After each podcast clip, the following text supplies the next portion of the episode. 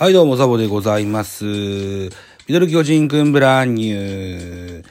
2月12日3本目の収録をしてみたいかなというふうに思います。一つよろしくお願いします。この番組、ミドル巨人くんブランニューは、巨人おじさんザボが巨人を語る番組でございます。ラジオトークをキーステーションに各種ポッドキャストに配信しております。という定型文を言いましたが、またもや、巨人の話ではないんですね。今回はですね、菊池雄星チャンネルについて喋ろうと思ってたんですけども、菊池雄星さんね、もう一本新しいの始めてた。今日まで知らなかったんですよね。えー、まあ、スタンド FM 配信者菊池雄星について語っていきたいかなというふうに思います。一つよろしくお願いします。えー、っと、まず先に始まったのが菊池雄星チャンネル。これ昨年の12月の22日にスタートしておりまして、2月の12日まででですね、29本の音声を配信してらっしゃいます。基本的には1本10分程度のお話なんですね。えっとね、そもそも僕も交流のある、あの、ジャーナリストで宇治原秀明さんという方いらっしゃるんですけども、高校、花巻東高校の時代の菊池さんとのお付き合いがあったと。結構長いことお付き合いがあるということで非常にこう親しいそうなんですけれども、菊池さん自身も、神々だ、菊池さん自身もおっしゃられてらっしゃいましたが、そこそこ年のいったベテランで、えー、メジャーでもカナダの方に球団がある、ーチームに所属しているといった中で、日本、母国日本国内でもさほど話題にならないんだろうな、いうことも自分でよくわかってますということを言ってらっしゃったんですね。で、えー、カナダに、あるいは、うん、トロントブルージェイズの方に駐在日本人記者みたいなものはいないんですって。はい。で、きえー、宇治原さんからのおおすすめもあって、ご自身で、えー、現状を話していくチャンネルを作ったらいいんじゃないのと。YouTube とかだったらちょっと手間がかかるけれども、音声配信だったら簡単にできるよというようなアドバイスがあったそうで。だから菊池さんもね、宇治原さんと同じ BGM 使ってますよ。はい。で、菊池雄星さんね。えー、だから、菊池優勢チャンネルの方では、最初はね、えー、野球の話、それから自分個人の話、パーソナリ、なる、パーソナリティ的な部分の話もよくされてらっしゃったんですけれども、えー、それを自分で振り返ってですね、リスナーさんにしてみたら、えー、た、なんでしょうね、メジャーリーガーであり、えー、有名人である菊池さんのパーソナルな部分が知りたい方と、野球に特化した話をもっとしてほしい方と、2種類あるのかなと感じて、というような話があって、新たに、 Road to King、KOH 公式というようなチャンネルを1月28日に立てられました。えー、 Road to King KOH 公式というタイトルです。うん。チャンネル名です。はい。で、こちらの方は1月28日から始まって、ここまで11本の音声がアップされております。え、このチャンネルの方では、スタッフの方、それから、通訳の方と、二人ないし三人でのおしゃべりも聞くことができます。あと、メンバー限定配信もあられるみたいで、これも5本アップされてますね。うん。で、えー、チャンネル名の最後に KOH と出ております。これがですね、2024年今年の11月にオープンを予定しております。え、野球の総合施設ですね。全天候型複合野球施設 KOH というのが菊池雄星さんのプロデュースで現在着工されております。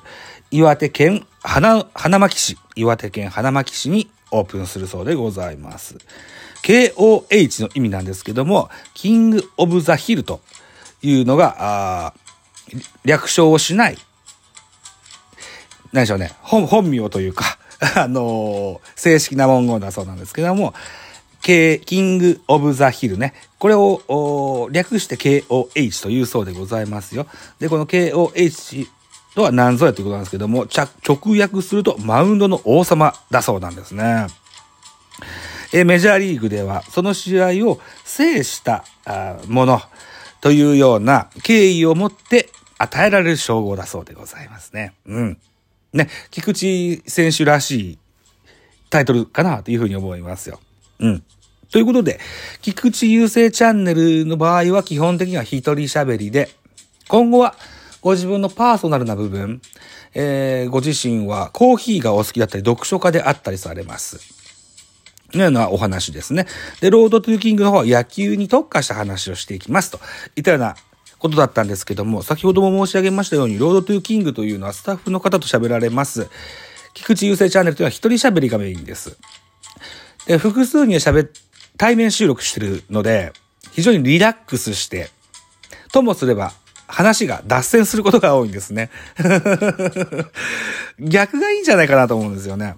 ロードトゥーキングで一人喋りして、菊池雄星チャンネルで、えー、複数に喋られると、なんか、あの、菊池さんの、何でしょうね、パーソナル部分がもっと引き出してもらえるのかなというふうに思ったりもするんですけども、まあそれは置いといて、だからまだ分割する前、菊池優勢チャンネルの初期の方をしばらく聞いてたんですけれども、あのね、やっぱりね、僕もアラフィフですよ。47歳。で、今年の11月で、えー、50、48歳、48歳になるんですけども、やっぱりね、野球に対する価値観っていうのもアップデートしていかな、いかんな、いうふうに思ってたりします。うん。この菊池優勢チャンネルでそんな話をしてらっしゃいました。長らく日本の野球も見ておりませんが、今でもホームランが何本だ、勝ち星が何勝だ、だとか、そのような話がよく出るんですか？というふうに言ってらっしゃいましたね。あの、メジャーの方では、えー、そその辺にはあまり特化して喋らないそうなんですよ。打者に関して言うと OPS だから長打率と出塁率を足した数字ですね。この辺に注目度が高いですと。あとは、ピッチャーで言うと、勝ち星が何勝だとか、防御率が何ぼ何ぼとかじゃなくって、えっとね、なんだって言ったかな。うーんと、うんと、三振、三振ダッシュ率、それからボールの回転数、えー、それから、マックス160何キロとかではなくって、平均球速が何キロみたいなやつ？うん。マックス160キロ投げられたとしても、平均球速が140何歩ではお話にならんというような話だと思うんですけどね。うん。なるほどなというふうな、あふうに思います。今でもね、ベテランの野球解説者が期待の選手に突撃インタビューして、えー、今年は何本ホームランが打てそうですかとか、何勝できそうですとか、聞くインタビュー、今でもあると思うんですけども、非常にこれは、ふ、適切でないインタビューなような気がしますね。うん。まあ、ピッチャーにしてみたら勝ち星っていうのは、チームメイトの打線ですとか、あるいは守備の、硬さですとか、このあたりにも左右される部分もあるので、うん。まあ防御率とか三振ダッシュだとか、この辺は個人で、の力いかんなく発揮できるかもしれませんが、勝ち星というのは、あのー、周りの助けもいるもんですからね。えー、加えて、バッターにしても、ホームラン暖房かっていうのは、行く球場、それか対戦投手、天候にも左右されるもんですからね。これも、どうなんだと。出塁率と長打率、この辺を足した OPS っていうのは、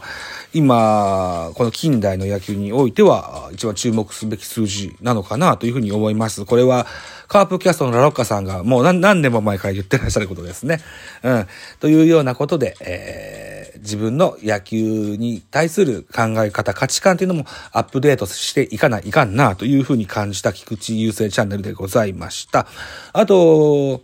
この菊池さんがやってられる2つのチャンネルではですね、ご自身が、の練習方法、それからルーティン、それから役に立つサプリメントの話なんかも出ておりますし、うん。あるいは11月にできます KOH についてのお話もされてらっしゃいます。はい。そもそも菊池さんが、花巻東からドラフト1位を受けて、涙の記者会見してました。そもそも、メジャーリーグ執行が強かった菊池さんだったのでね、日本を経由してメジャーに行くっていうのは本当に正しい選択だったんだろうかなというような